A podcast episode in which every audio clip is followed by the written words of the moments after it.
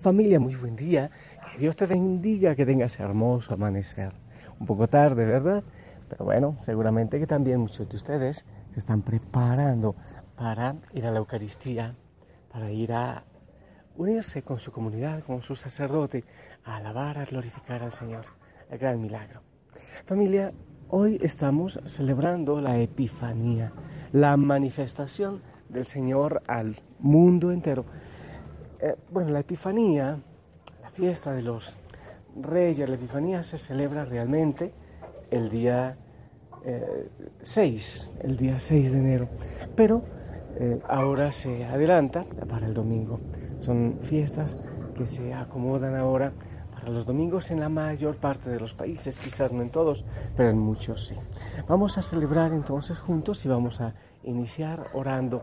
Le pido al Señor que te bendiga, que te dé mucha paz, que empieces el día sonriendo, que empieces gozoso.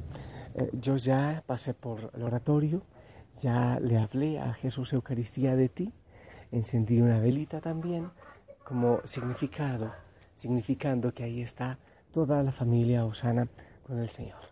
Hoy un día hermoso, parece que hoy no va a llover, está brillante el día. Que sea la voluntad del Señor, pero todo está fresco porque ayer ha llovido. Domingo, día de fiesta. Vamos a empezar la fiesta escuchando la palabra del Señor, el Evangelio, que para mí es muchas veces desconcertante, que me da unas cachetadas, pero eso es hermoso, porque lleva a que me convierta cada día más al Señor. Mateo capítulo 2, versículos del 1 al 12. Jesús nació en Belén de Judá, en tiempos del rey Herodes. Unos magos de Oriente Llegaron entonces a Jerusalén y preguntaron, ¿dónde está el rey de los judíos que acaba de nacer? Porque vimos surgir su estrella y hemos venido a adorarle. Al enterarse de esto el rey Herodes se sobresaltó y toda Jerusalén con él. Convocó entonces a los sumos sacerdotes y a los escribas del pueblo y les preguntó dónde tenía que nacer el Mesías. Ellos le contestaron, en Belén de Judá porque así lo ha escrito el profeta. Y tu Belén, tierra de Judá, no eres en manera alguna la menor entre las ciudades ilustres de Judá, pues de ti saldrá un jefe que será el pastor de mi pueblo Israel. Entonces Herodes llamó en secreto a los magos para que le precisaran el tiempo en que se les había aparecido la estrella, y los mandó a Belén, diciéndoles, vayan a averiguar cuidadosamente qué hay de ese niño, y cuando lo encuentren avísenme para que yo también vaya a adorarle. Después de oír al rey, los magos se pusieron en camino, y de pronto la estrella que habían visto surgir comenzó a guiarlos, hasta que se detuvo encima de donde estaba el niño. Al ver de nuevo la estrella, se llenaron de inmensa alegría, entraron en la casa, y vieron al niño con María su madre, y postrándose lo adoraron. Después, abriendo sus cofres, le ofrecieron regalos, oro, incienso y mirra. Advertidos durante el sueño de que no volvieran a Herodes, regresaron a su tierra por otro camino. Palabra del Señor. voy a alejar un poco porque yo sé que a algunos les molesta un poco el, también el, el canto fuerte de Paco y de Claudio. Así que lo escucharemos un poquito lejos, pero sigo acá contemplando la naturaleza y a la entrada del oratorio, donde está Jesús, donde están todos los ángeles y donde estamos también todos nosotros. Familia, a ver, la Epifanía es la manifestación de eh, Jesús como el Salvador para todos. Los Reyes Magos es, bien, bien bonito porque cuando vemos el pesebre, el nacimiento, los vemos que tienen tres colores, la raza negra, la raza amarilla y la raza blanca. La negra preponderantemente, principalmente eh, africana, la amarilla asiática y la europea, la raza blanca. Eh, bueno, los americanos somos mestizos, somos eh, tenemos muchos colorcitos, todos los colores los tenemos en nosotros. Pero lo que en sí significa es que Jesús se manifiesta como Rey, como Cristo, como Salvador de toda la humanidad. no importa absolutamente ninguna distinción, raza, color, eh, nada, no importa nada, se manifiesta para todos. Eso es la Epifanía.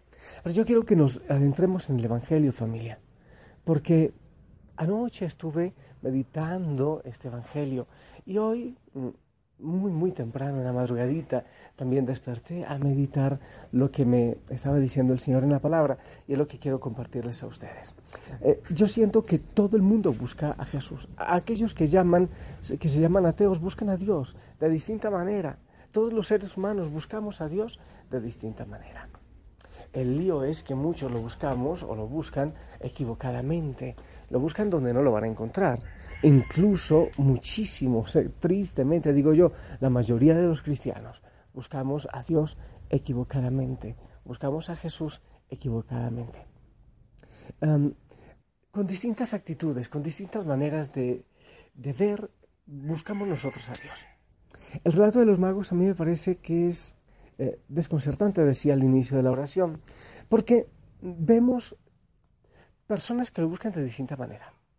Vemos los reyes magos, los reyes de Oriente. Parece que son unos sabios, según parece, eh, ese Oriente de donde venían tiene que ver con Irak o con Irán eh, en la actualidad, donde nació el estudio del cosmos, incluso del, creo que del tarot, del horóscopo y todo este tipo de cosas.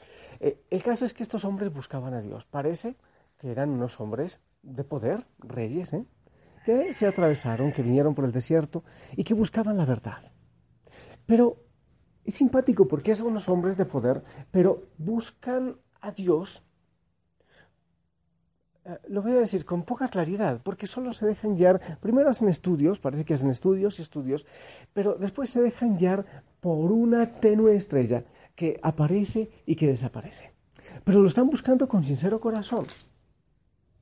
Eh, y lo dejan todo y se arriesgan y se lanzan al desierto y buscan al Señor con sincero corazón.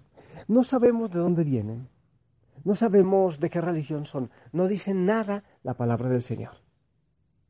Pero hay una cosa que sí es clara, en su interior arde una esperanza por encontrar una luz para ellos y para el mundo. Arde un deseo, un deseo grande, una esperanza grande por encontrar esa luz. A su llegada a Jerusalén hay un desorden, un sobresalto, claro, porque llegan unas personas extrañas en una ciudad que no era pues enorme, pero, pero vienen eh, diferentes en sus camellos y entonces hay un sobresalto. Y se encuentra con dos poderes eh, en Israel, el poder político, Herodes, y el poder religioso en los sumos sacerdotes. Herodes que manda llamar a los eh, sumos sacerdotes para preguntarles dónde deberían nacer el Mesías, el poder político y el poder religioso. Entonces hay un, un, desorden, un sobresalto. ¿Qué es lo que siente? ¿Cuál es la actitud de Herodes? ¿Es de miedo? ¿Es de cobardía? Un rey que no es heredero de la corona porque no viene de David, no tiene por qué ser rey, que es sanguinario, que es peligroso, que es malo, que, disfruta matando y asesinando, que ha matado incluso a sus hijos por sostener el poder y que lo único que siente ante eh, la posibilidad del Mesías es miedo. Es una amenaza. Siente del niño hacia el niño una amenaza, o del niño para él una amenaza. Pero está el poder religioso, los sumos sacerdotes, que son los que buscan también a Dios, pero están acomodados en el poder, en el poder religioso, en el templo, en la seguridad. Y pensaba yo anoche, y lo sigo pensando, ellos están esperando el Mesías, pero cuando dicen que nace el Mesías, no se inmutan, no dicen nada, no preguntan nada a los magos de Oriente, nada. Nos dicen también queremos ir a buscarlo, nosotros lo estamos esperando desde siempre, nada. No les importa porque ellos tienen su propia seguridad. No se adelantan, no preguntan. Ellos conocen dónde deben nacer, de dónde debe venir el niño, el Mesías. Pero no les importa porque están acomodados en el poder religioso, porque lo tienen todo asegurado, porque tienen un majestuoso templo. Me parece simpático que los magos, que los reyes de Oriente, los sabios de Oriente, no se preocupan por entrar al templo.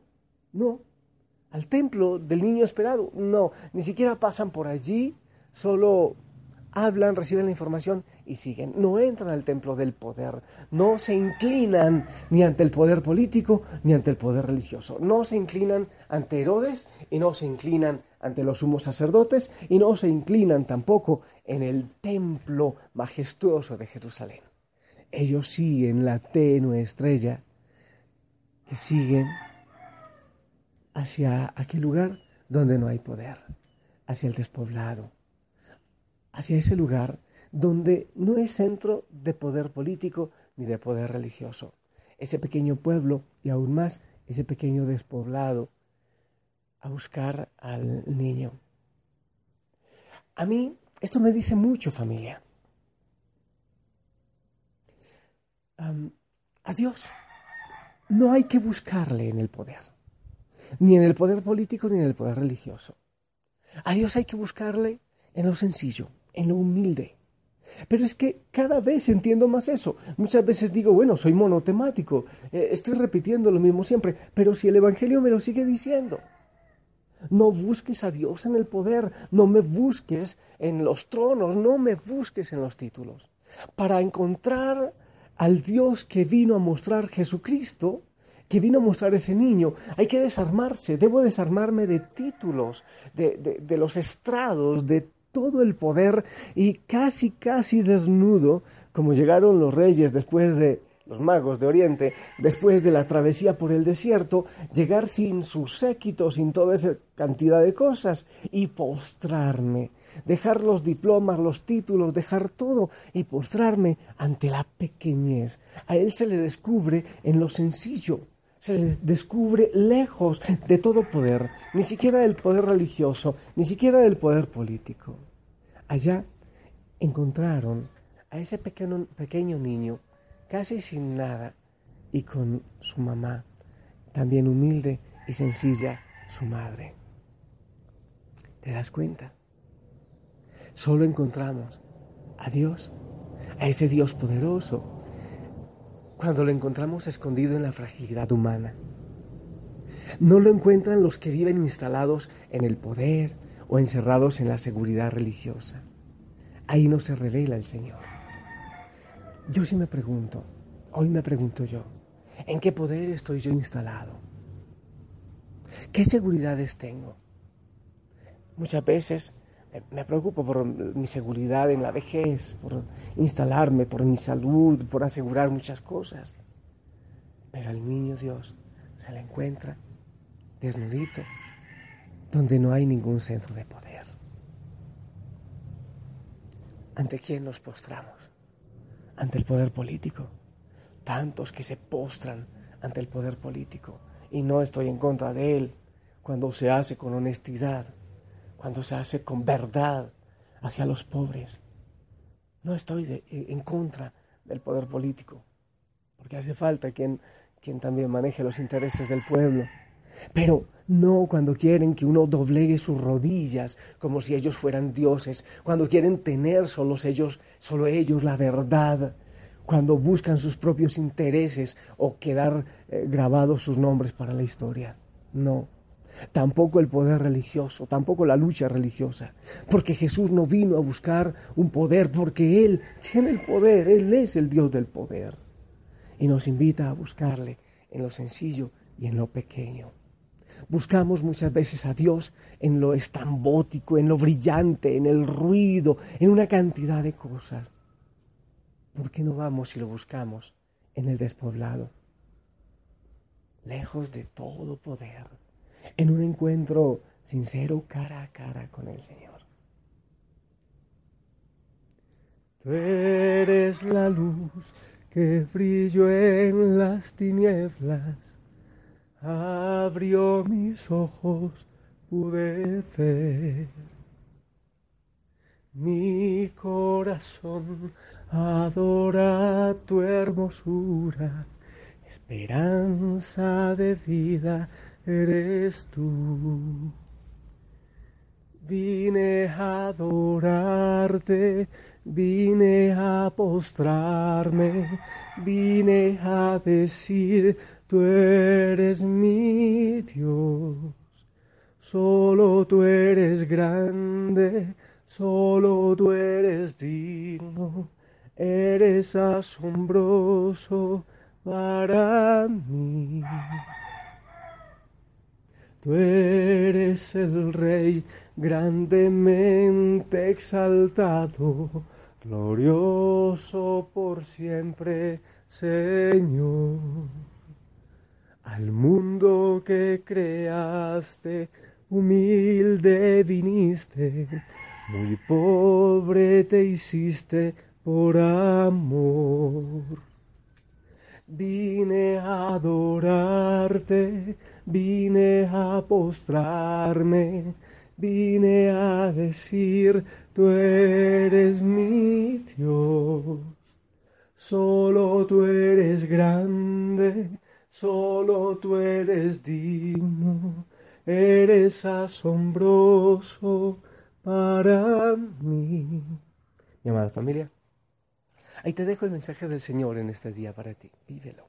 Anda a la Eucaristía, eh, celebra, canta, danza.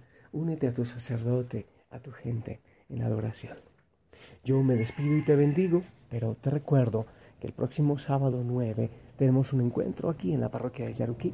Capaz que lo adelante un poco hasta las 9 de la mañana, porque después queremos hacer un pequeño concierto, un gran concierto para el Señor Jesucristo. Que el Señor te bendiga en el nombre del Padre, del Hijo y del Espíritu Santo. Te amo, familia Osana, y vamos a buscar al Señor lejos del poder. Que el Señor te bendiga, que la Madre María te acompañe. Un abrazo a tu sacerdote y a tu gente. Sonríe, Cristo te ama, gózate en el Rey de Reyes, en el Señor de Señores. Bye bye.